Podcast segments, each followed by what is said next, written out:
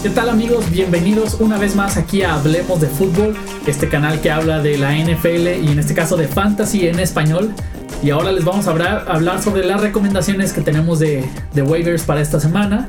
Como siempre nos acompaña nuestro buen amigo Mauricio Gutiérrez, que es analista aprobado por Fantasy Pros, así como fundador de Estadio Fantasy. Y vamos a ver también un poco de la recapitulación de lo que fue esta semana que acaba de terminar para Fantasy. Y pues vámonos de lleno. Primero que nada, Mauricio, ¿cómo estás? ¿Qué tal, Edgar? Muy bien, muchas gracias. Pues ya, ahora sí, a un paso de los playoffs de fantasy en la mayoría de las ligas. Para muchos, esta semana 13 marcará el final de la temporada regular. Obviamente da un poco de nostalgia, pero bueno, así es y, y ni hablar, ¿no? Sí, así es. Estamos ya todos a la expectativa de qué es lo que va a suceder en esto, ya en, varias ligas, incluso por ejemplo en la que yo estoy, ya estamos viendo ahí de que, oye, ¿cuántos puestos quedan disponibles todavía? No, pues dos, ¿no? O uno ya. Entonces, necesitamos ahorita más que nunca esta información, Mauricio, para podernos ir al tope de la liga y que nos toque la mejor oportunidad posible para ganar. Venga, pues ahorita pasamos a, los, a las recomendaciones para esta semana y para lo que resta de la temporada.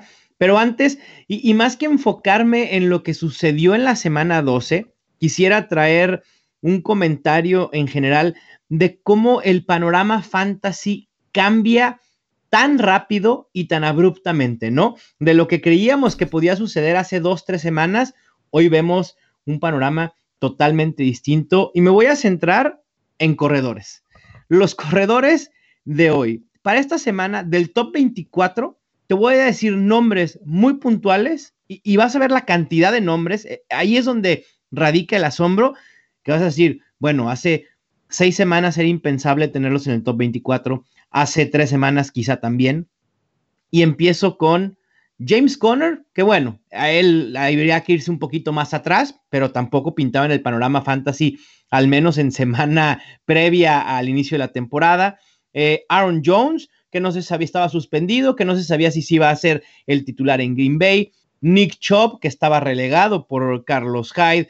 Philip Lindsay, que sale de la nada cuando todos esperábamos que Royce Freeman eh, fuera el elemento del ataque terrestre de Denver más importante. Matt Breida, que se beneficia de la lesión de Jerick McKinnon al inicio de la temporada. Y también que creíamos que Alfred Morris sería el corredor más prolífico de San Francisco, pues nos equivocamos. Gus Edwards, el corredor de Baltimore, que le gana la chamba a Alex Collins hace un par de semanas.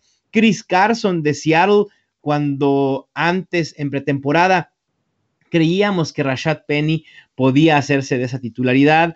Eh, Austin Eckler ahora surge como una opción top 20 debido a la lesión de Melvin Gordon. Sonny Michel que también estuvo lesionado, después surge, se beneficia de la lesión de Rex Burger, Josh Adams, el corredor de Filadelfia, que se beneficia de la lesión de Jay Ajay, y, así me puedo ir, Marlon Mack, eh, James White, y te puedo seguir nombrando, dando nombres, y es increíble cómo el panorama fantasy cambia de un momento a otro, de la semana pasada a hoy, el que tenía Melvin Gordon, o el que tiene Melvin Gordon y que estaba pensando en playoffs, quizá pues debe de tener una lagrimita en el ojo porque sabe que no va a contar con Melvin Gordon por lo menos dos semanas, ¿no? Efectivamente, de hecho, yo tengo a Melvin Gordon en mi alineación y pues ¿qué, te puedo? afortunadamente digo voy en primer lugar, creo que ya no me lo pueden quitar según a lo que a lo que estaba analizando, pero digo es un caso muy importante, pues Melvin Gordon era de las principales fuentes que producía puntos en mi fantasy.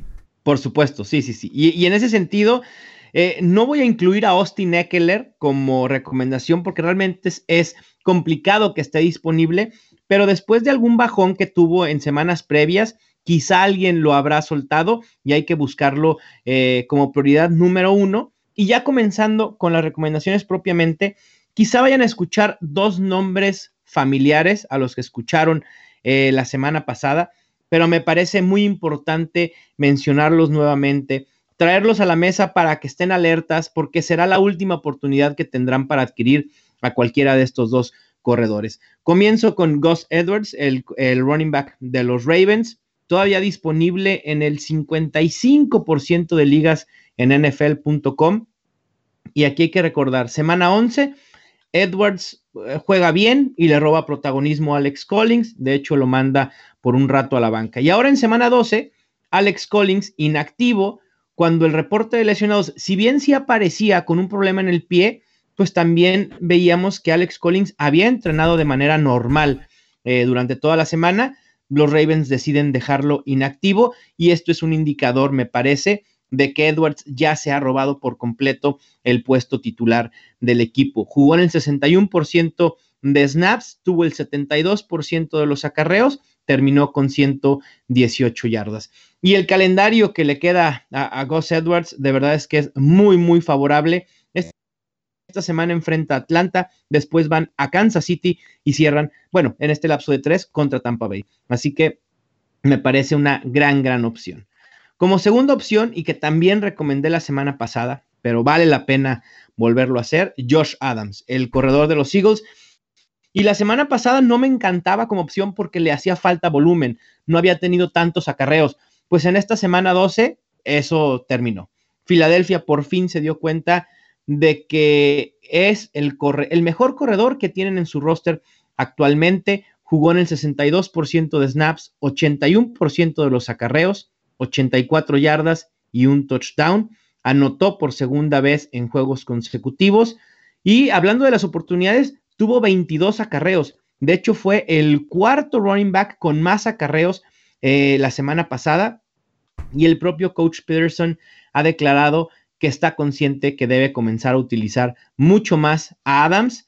Si pudiera ponerle ahí un asterisco, sería eh, el hecho de que Filadelfia normalmente le está costando tomar ventaja en sus juegos. Y en ese sentido, quizá tengan que alejarse rápido del ataque terrestre. Pero aún así, Josh Adams me parece una buena opción, alguien que por lo menos tendrá 15 toques por semana. En el número 3, como prioridad número 3, tengo un receptor, Adam Humphries de los Buccaneers. Otra muy buena semana para él. Termina con 6 recepciones, 54 yardas y un touchdown ha tenido al menos 76 yardas o un touchdown en cuatro de sus últimos cinco juegos y cuatro touchdowns en sus últimos cuatro. Se ha convertido en una parte muy importante de la ofensiva aérea de Tampa Bay. Y, aquí pudiéramos decir, bueno, pero el tanto cambio de corebacks le puede afectar y la verdad es que no. Ha hecho buena química con ambos. Sus, de los cuatro eh, touchdowns que lleva en este en estos últimos cuatro juegos. Dos han sido lanzados por Fitzpatrick y otros dos por Jameis Winston. Así que eso no deberá ser eh, una preocupación. Otro receptor que me gusta, que tengo en el puesto número 4, es Dante Pettis, el wide receiver de los 49ers. Y los, el equipo de San Francisco ha sufrido muchísimo por lesiones desde el comienzo de la temporada. Ahora sin Pierre Garzón, sin Marquise Goodwin. Y el que sacó más provecho de esto fue Dante Pettis, quien tuvo su mejor juego como profesional, terminando con cuatro recepciones, 77 yardas y un touchdown. Sí, esta producción va a ser complicado de replicar por Pérez, porque obviamente e, en esta semana 12 eh, jugó contra Tampa Bay, un equipo que permite muchísimos puntos, pero me parece que aún así su volumen o los targets que está teniendo son eh, buenas eh, respetables en las últimas dos semanas con 13 targets, promediando alrededor de 6 targets por juego. Eh, Dante Pérez no es un jugador que te va a ganar una liga fantasy, o no, va a cambiar la cara de tu equipo, pero vale la pena tenerlo en la banca. Y por último, a eh, el corredor de Detroit, Legarrette Blunt, que aquí su valor en waivers y en fantasy para semana 13 depende exclusivamente de la disponibilidad o no de Carrion Johnson. Hay que recordar que el jueves en juego de Thanksgiving suplantó a Karen Johnson y dio una sorpresa porque nadie se esperaba que LeGarrette Blunt tuviera un tan buen juego o al menos esos dos touchdowns contra una de las defensas que menos touchdowns por tierra habían permitido. LeGarrette Blunt jugó en el 50% de snaps, 19 acarreos, terminando con 88 yardas y esos dos touchdowns. Así que vale la pena especular si, le, si Johnson no puede jugar, entonces automáticamente por volumen, LeGarrette Blunt se convierte en al menos una opción de flex interesante, a pesar de que vayan a jugar contra los Rams.